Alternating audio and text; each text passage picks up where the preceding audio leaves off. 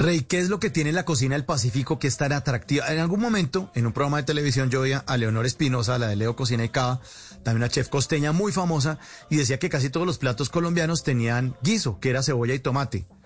Eh, ¿También la cocina del Pacífico parte de eso? ¿O cuál es el secreto? ¿Qué es lo que tiene la cocina del Pacífico que uno queda embobado? Y eso que usted está contando alrededor del mundo, tantos países y tantas personas, pues no podemos estar tan equivocadas. Es una delicia.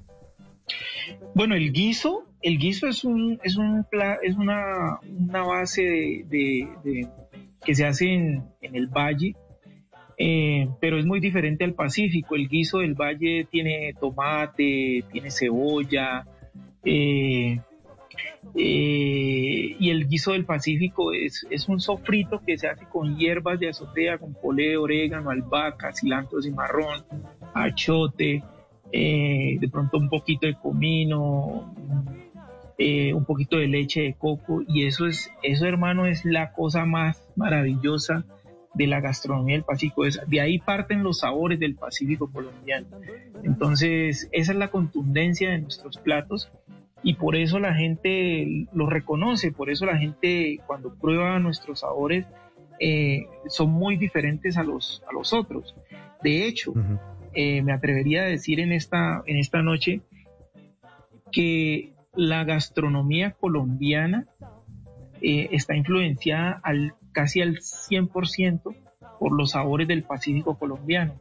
Y si, si en algún momento eh, algún ministerio, algún ya político serio, si dijera vamos a impulsar la gastronomía colombiana, yo creo que deberían de comenzar por la gastronomía del Pacífico porque sus sabores son contundentes, los platos todos tienen una historia y todo se remonta al, pasado nuestro, al secuestro de nuestros antepasados eh, africanos y a la esclavización. Cuando ellos los esclavizaron en este continente, pues obviamente ellos trajeron toda su, su venían con toda su cultura gastronómica, musical.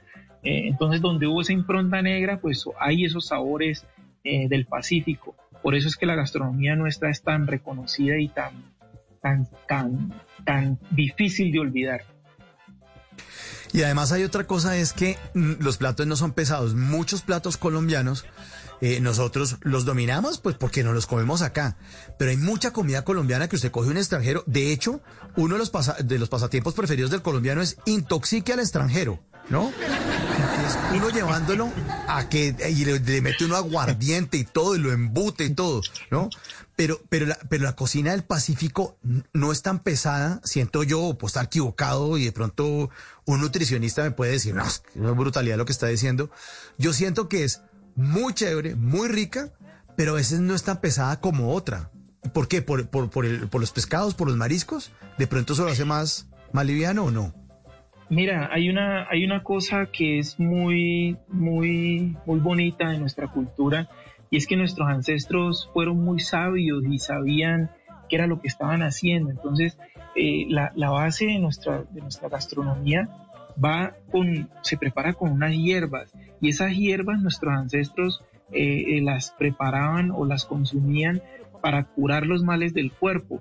Entonces el poleo era es un, eh, ayuda a, calmar los dolores de cabeza, el cilantro cimarrón para los dolores de estómago, el orégano para las inflamaciones.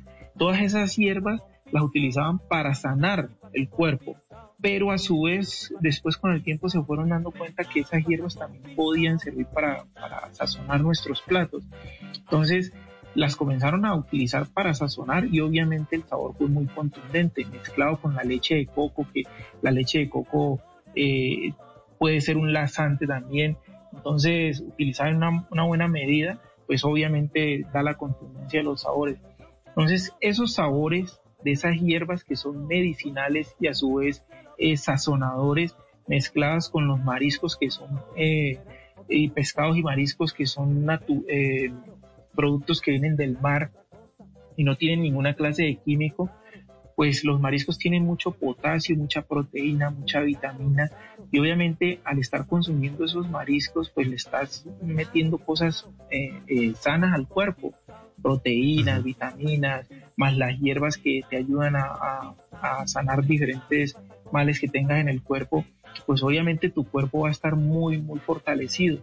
Ese de pronto es, uno de los, de los, secretos de, la, de, las, de lo que hoy nosotros podemos decir que es, parte de nuestro legado y es que nosotros comemos muy sano y nuestros ancestros, nuestras abuelas preparaban nuestras comidas de una manera muy saludable, primero para sanarnos como te dije antes y segundo pues obviamente para alimentarnos y, ser eh, físicamente muy fuertes. Entonces son, son medicinales, son exquisitas, eh, nos dan fortaleza física, nos curan de los males, entonces obviamente eh, no va a caer ni pesado, ni, ni le va a caer mal al cuerpo, sino que por el contrario te va a fortalecer y te va a sanar de lo que de las cosas negativas que tengas.